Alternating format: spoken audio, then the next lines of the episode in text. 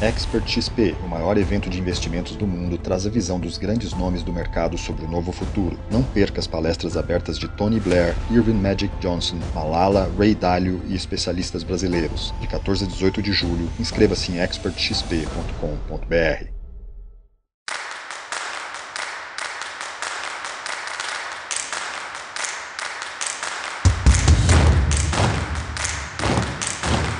Editora Globo e Época Negócios apresentam Neg News, o podcast que analisa os temas mais quentes da nossa época.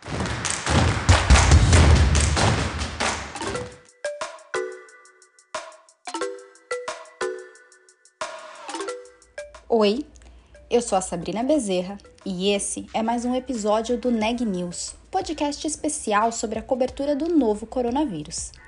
Estou acompanhada da repórter Micaela Santos. A Micaela vai contar sobre os desafios da DASA para suprir a demanda de testes na pandemia. Micaela, conta mais para a gente.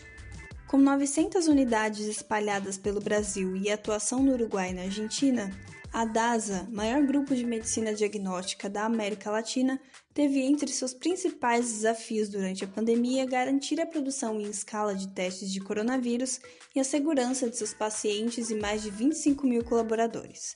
Com planos de expansão paralisados por conta da pandemia, o grupo precisou reavaliar suas estratégias de negócios e de operação e já prepara os novos passos para a retomada.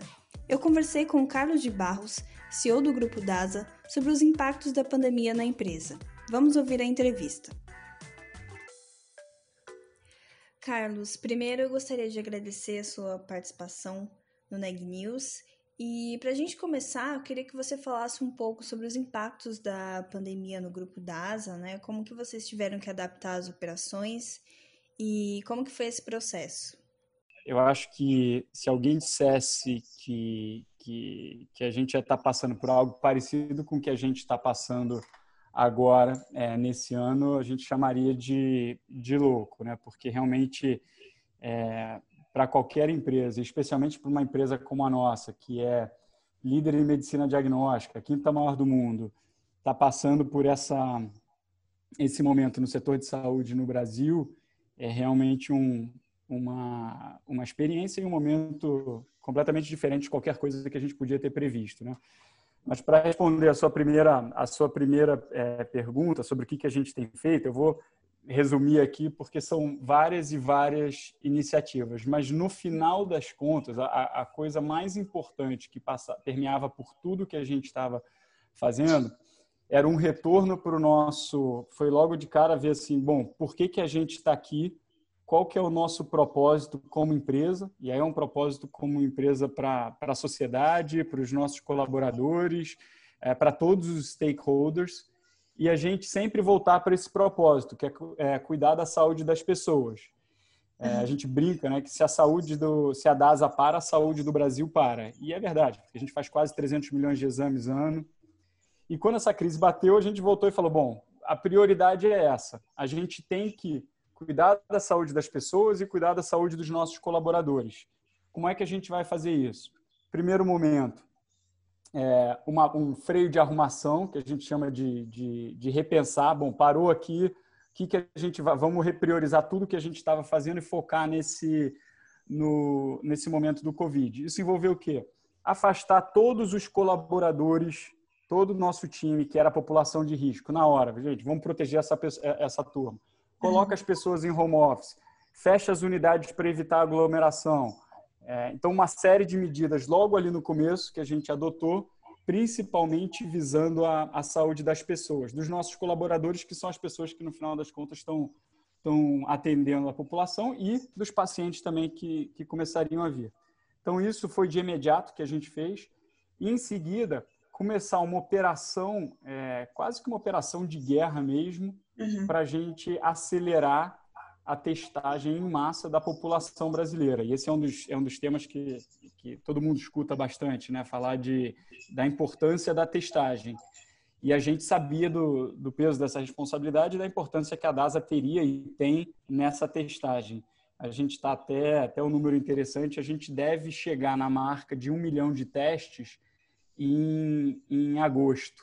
Tá? Agora, em agosto, a gente deve estar chegando a essa marca de um, mais de um milhão de testes de Covid já feitos, que é um, é um número é, extraordinário quando você pensa. Né? Então, a gente começou essa operação de guerra, de, e aí negociando com fornecedores no mundo inteiro para a gente poder aumentar a escala da nossa produção de, de Covid. Então, cuidar dos testes de Covid, mas também se lembrar que a gente não, não pode, não podia deixar de lado as outras enfermidades, as outras doenças não param por conta do Covid. A gente sempre fala disso, né?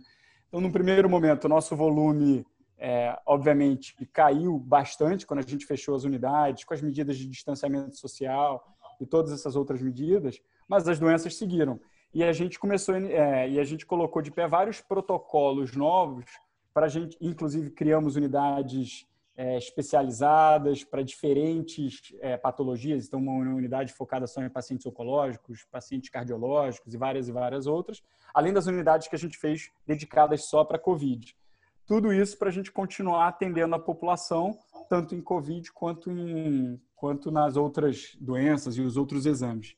Tem um, um ponto aí importante no meio de tudo isso, que é, é uma um dado aí que é meio assustador que a gente fala é que as pessoas naquele momento ali estavam chegando para fazer os seus exames em estados geralmente mais graves, ou seja, tinham menos exames sendo feitos e os exames que eram feitos, por exemplo, exames de mamografia, com casos mais graves, ou seja, chegando depois para fazer os exames. E a gente sabe a importância da, do exame para a prevenção.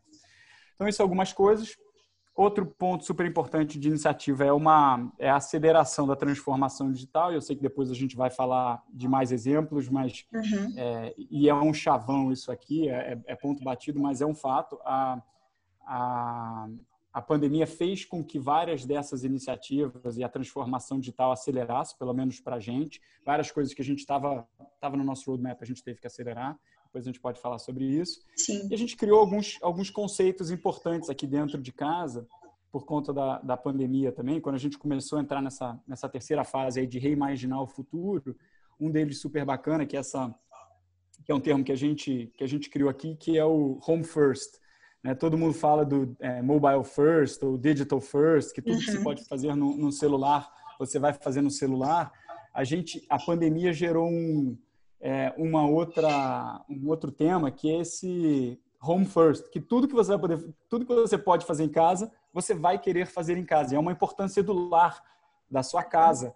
E a gente começou a acelerar muito esse o desenvolvimento e novos novos novos serviços domiciliares também. Então até inclusive serviços que não eram feitos em casa, como o médico ir em casa e fazer um exame de imagem, que antes só seria feito numa unidade nossa, a gente começou a fazer é, em casa. Então a gente viu uma a gente acelerou muito coletas domiciliares, até como iniciativa para evitar aglomeração e evitar a ida das pessoas às nossas unidades é, de uma forma desnecessária. Então teve, mas foi uma, eu, eu, a gente até estava, né, implantamos o comitê de crise, eram reuniões diárias do comitê de crise e a gente começou a reduzir essas, essas, a frequência dessas reuniões dos comitês de crise últimos, nas últimas semanas, quando a, a situação começou a ficar é, um pouco mais equacionada, mas, é, mas olhar para trás e pensar nesses 100 dias aí foram 100 dias de guerra aí que a gente passou, mas é, sempre colocando o nosso propósito aí em primeiro lugar, do paciente e dos nossos colaboradores,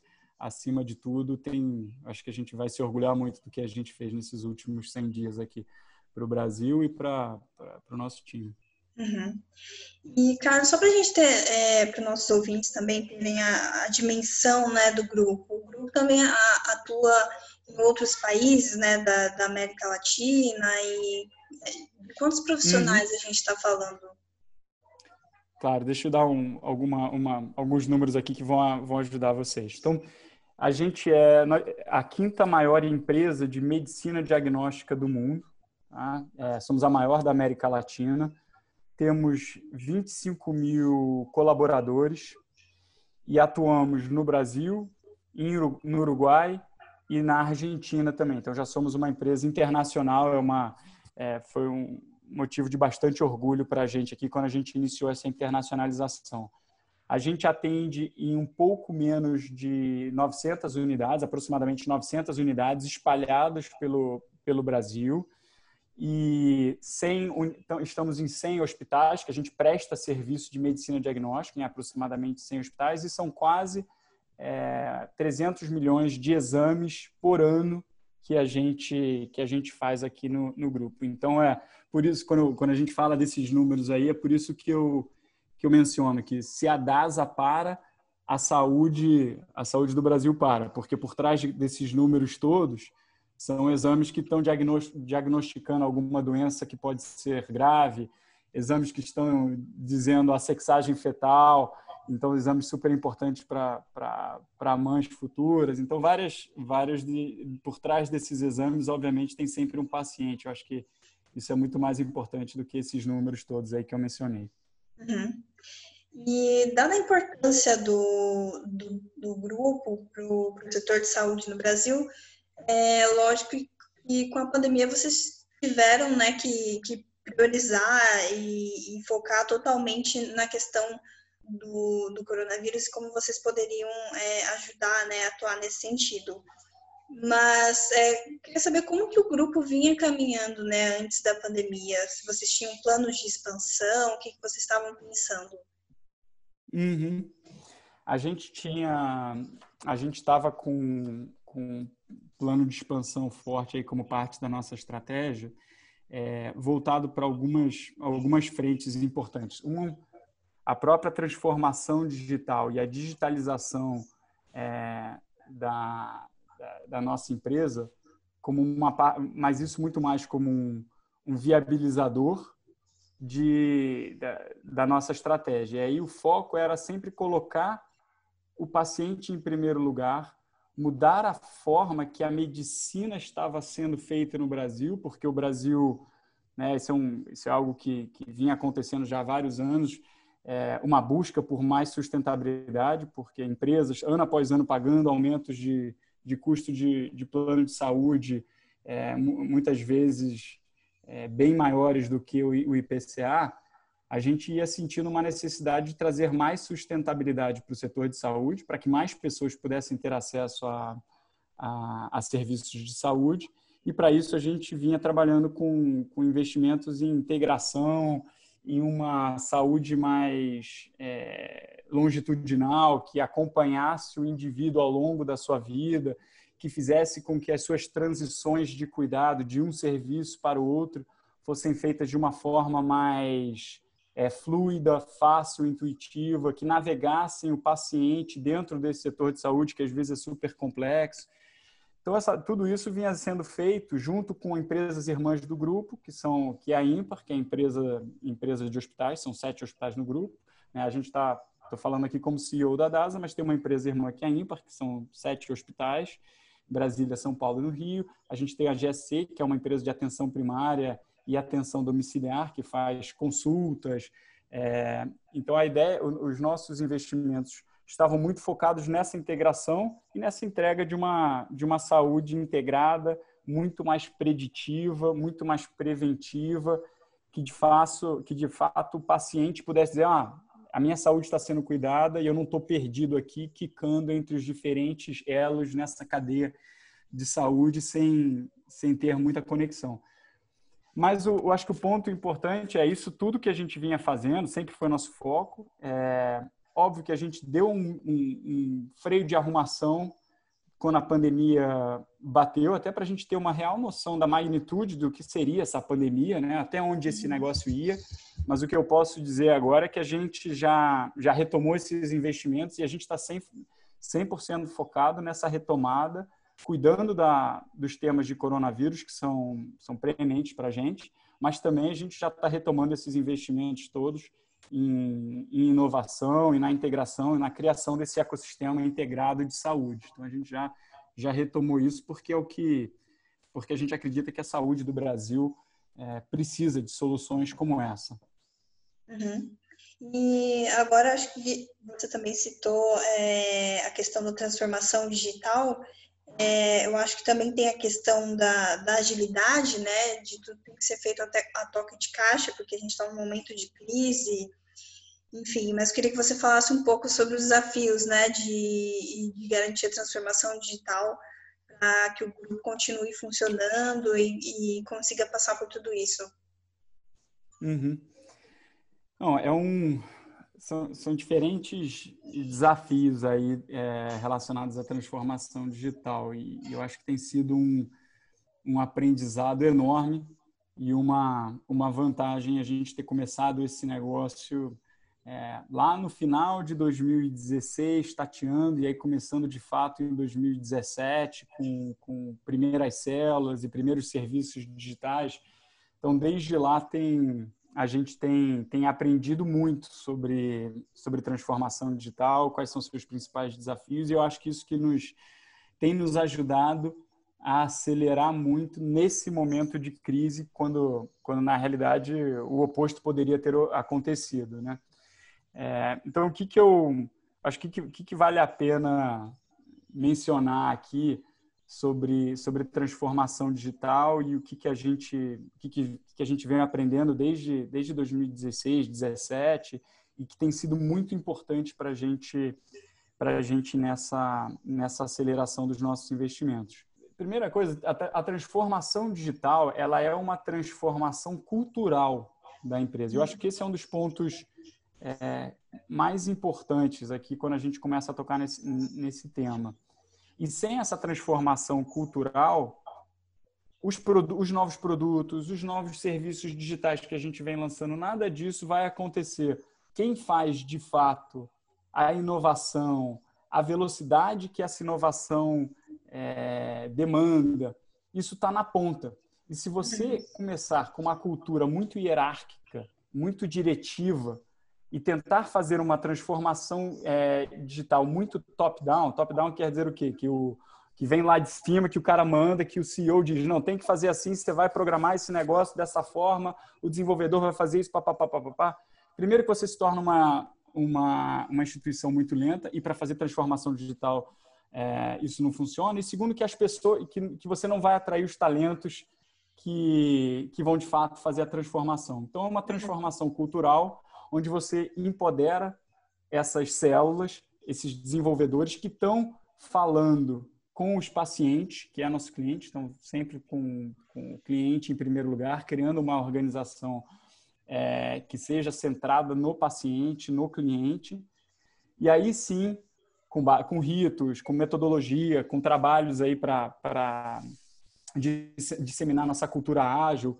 Essas coisas a gente veio fazendo ao longo dos últimos anos e, e, e aprendendo aí com os nossos erros. Tem um ponto dentro dessa transformação cultural que também é muito importante, que é, que é o seguinte: não pode ser uma coisa da área de tecnologia. Isso a gente aprendeu é, logo ali no início para a transformação digital acontecer, ela tem que estar integrada com a companhia inteira. Tanto é que a DASA hoje se, se posiciona como uma empresa de saúde e tecnologia. A gente não é só uma empresa de saúde, a gente é uma empresa de saúde completamente viabilizada por tecnologia. A gente é uma empresa de tecnologia. E, e, as próprias células, depois a gente pode falar um pouco sobre como a gente criou essas células. Hoje a gente está com mais de 45 células que são responsáveis por é, produtos e serviços ou para ou internos ou externos, né? Uhum. É, e essas células, elas não podem ser coisas que ficam células são, são grupos de multidisciplinares de desenvolvedores, de gente que toca produto, de gente de qualidade, é, que trabalham em conjuntos e têm autonomia para entregar e desenvolver diferentes produtos dentro de um de um roadmap maior. Só que essas células não podem ficar dentro só de, de tecnologia, elas têm que ser responsabilidade das áreas de negócio e de todas as outras áreas na DAS. Esse foi um aprendizado muito importante e algo que nos tem nos ajudado bastante. Então, tem, tem diferentes desafios aí, desafios de contratar gente boa, esse é um mercado que está super demandado. Uhum. A gente até está com mais de 100 vagas abertas, então, estamos procurando gente aqui, até aproveitar para dizer, se tiver algum ouvinte animado aí, a gente está com, a gente está com mais de 100 vagas abertas dentro do, do DASA Exp, que é a nossa, a gente está contratando, que é a nosso, nosso lab de inovação na DASA. E, e, e, esse é um desafio também, porque é uma mão de obra é, especializada, é uma mão de obra atenta, é uma mão de obra que, que, que quer autonomia, quer desafio, quer autonomia com responsabilidade, é, mas a gente está criando esse ambiente para que essas pessoas possam, possam florescer e trabalhar nesse ambiente, um ambiente bem desafiador aí no meio dessa pandemia. E conseguindo entregar. E aí, para fechar, tipo, entregas super relevantes aí nesse tema. É, por exemplo, entregamos um, tem um produto que é o PA digital, que é o pronto atendimento digital, que utilizando a nossa a ferramenta de telemedicina que a gente colocou no ar em tempo recorde, e hoje já são milhares de atendimentos que a gente já fez usando as nossas ferramentas de telemedicina, mas esse PA digital, esse pronto atendimento digital, por exemplo, nesse período de, de pandemia, ao invés do, do paciente que está com alguma suspeita de coronavírus, por exemplo, ir parar num, num pronto atendimento de um hospital e estar tá exposto aí, se ele não tivesse a, tá, a se infectar e infectar outros, ele pode fazer um, tele, uma, um pronto atendimento digital, checar, ser atendido por um, por um médico e aí sim ver se, se realmente ele deveria ir para um, um hospital ou não. Isso evita é, é, infecções desnecessárias, é, é, translados desnecessários. Né? Então, esse é um dos serviços que a gente criou aí na crise e tem sido, tem sido muito bem recebido e com, com NPS altíssimo. Então, tem, tem alguns exemplos aí também. Uhum, bacana. E, Carlos, é, falando agora um pouco sobre hábitos assim de saúde, é inegável que, que a pandemia afetou completamente os hábitos de saúde das pessoas, né? seja da pessoa que, que foi infectada pelo coronavírus, de, enfim, de, como você falou, da questão da telemedicina, de, de agora ter o acesso à telemedicina e poder tirar dúvidas, ou das pessoas que correram para os laboratórios, né, para fazer testes, Deu para sentir alguma mudança assim nos hábitos é, dos pacientes? Vocês têm alguma dimensão disso? Eu acho que isso também vai impactar, né? Como você falou das células, né? De, que são responsáveis pela, criação de produtos e serviços. Acho que vai ser fundamental, né? Daqui para frente, no que vocês é, vão pensar no, no pós-pandemia, né? Então, eu queria que você falasse um pouco dessa questão. Com certeza, tá, Micaela? Uma mudança, a gente está tá sentindo uma, uma mudança. Então, vou, vou começar por uma muda, mudanças assim mais macro e coisas que a gente está vendo acontecendo agora e, e, coisas também que eu acho que vieram para ficar no pós-pandemia. Uhum. Mas uma coisa geral que veio para ficar e que vale muito a pena falar é que todo mundo está muito mais consciente do tema saúde e da sua própria saúde. Então, saúde se tornou um tema primordial para todo mundo. Já era quando você fazia pesquisa, assim, o que é importante, as pessoas, ah, eu gostaria de ter um plano de saúde. Mas hoje em dia, saúde e cuidar da própria saúde se tornou algo que veio para ficar.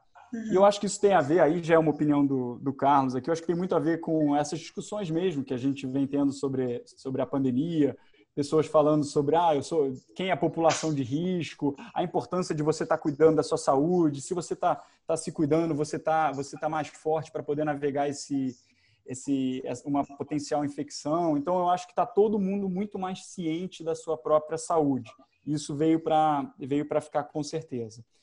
O que, que a gente vê nos é, e, ah, e outro ponto é, correlato, acho que todos os negócios mesmo os que não são de saúde. Tá? Então, a gente já pensa em saúde, a nossa vida é saúde aqui na DASA, mas os outros negócios, mesmo aqueles que não pensam em saúde, estão se tornando um pouquinho mais negócios de saúde. Eles estão tendo que se preocupar com a saúde dos seus colaboradores também. Então, as pessoas pensam em saúde e as empresas pensam na saúde, mesmo aquelas que não são mais de saúde. E isso a gente tem visto muito.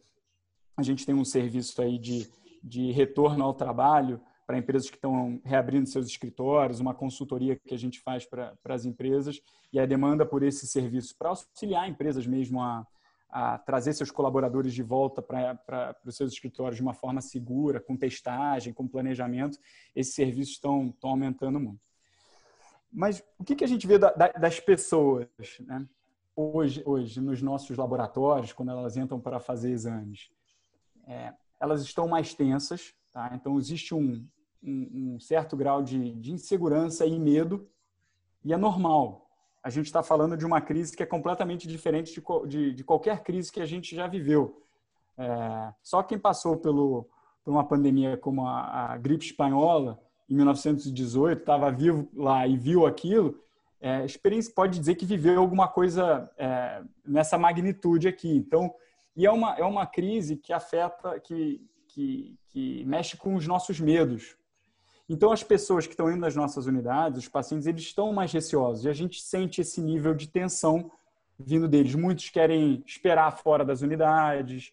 É, e olha, e o que, que isso tem, tem feito, o que, que a gente tem feito, né? Desde, do, desde quando a gente começou a abrir a, a, as nossas unidades e retomar os atendimentos todos uma mudança, a gente teve que mudar completamente a forma que a gente, o nosso modelo da asa de unidade, que é a forma que a gente, que a gente opera, toda a nossa padronização, sempre levando em consideração os nossos especialistas do nosso comitê de infectologistas, colocamos espaçamentos muito maiores, espaçando turnos, espaçando ambientes, é, proteção de acrílico, todos os EPIs, todo mundo, para dar essa sensação para as pessoas que esse é um ambiente seguro mas as uhum. pessoas estão tensas e elas querem estar num ambiente onde elas se sintam seguras do ponto de vista de saúde. Então isso isso veio para ficar. Aglomerações, as pessoas não querem aglomerações, as pessoas querem espaçamento.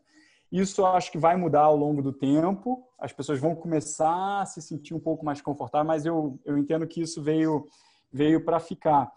Eu entendo que as, as pessoas estão muito mais dispostas a testar a testar novos serviços, produtos que façam com que elas, elas evitem aglomerações e locomoções desnecessárias. A gente já falou um pouco de telemedicina, mas aqui na DASA, por exemplo, o percentual dos nossos agendamentos digitais, a gente tem um serviço onde o, o paciente pode fazer um agendamento dos seus exames, é, ao invés de ter que ligar, ficar num call center, ou, ou até que alguns casos de alguns pacientes até que preferiam fazer esse agendamento é, acredite se quiser, é, em unidades, vai para fazer o agendamento, ainda, em algumas unidades isso ainda acontecia, hoje em dia as pessoas não querem.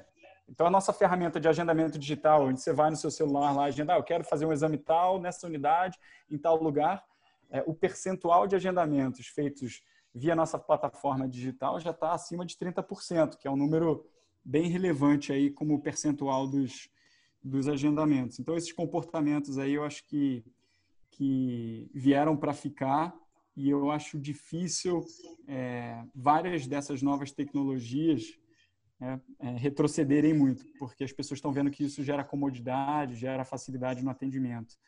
É, então, acho que são essas algumas mudanças que a gente que a gente tem acompanhado aqui da, das pessoas, mas todo mundo com certeza muito muito focado na sua saúde. Eu acho que isso é bom, tá? Eu acho que isso é uma tentando olhar pelo copo meio cheio. Eu acho que isso é muito bom para todo para a gente como sociedade. Notícias do dia. De acordo com a Organização Mundial da Saúde, o mundo registrou nesta sexta-feira um novo recorde diário de novos casos de coronavírus. Em 24 horas, foram 237.743 novas notificações. As maiores altas aconteceram nos Estados Unidos, Brasil, Índia e África do Sul. As mortes permanecem estáveis em cerca de 5 mil por dia.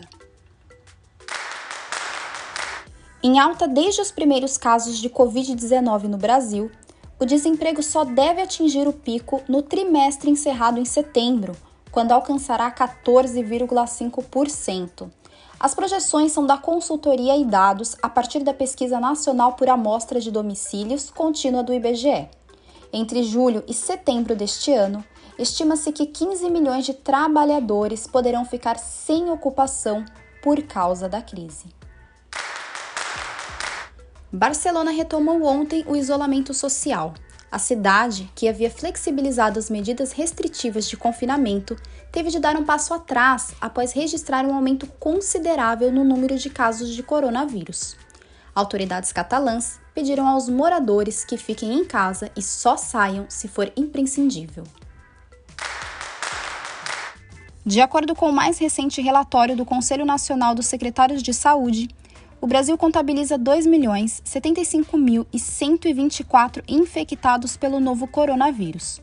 O número de óbitos chegou a 78.735, São Paulo lidera o ranking nacional com 412.027 casos e 19.647 mortes.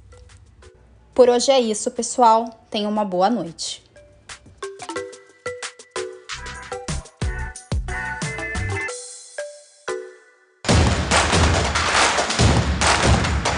Esse podcast é um oferecimento de Época Negócios. Inspiração para inovar. Não deixe de conferir nossos outros podcasts. Presidente Entrevista Presidente. The Office. E os negócios da nossa época.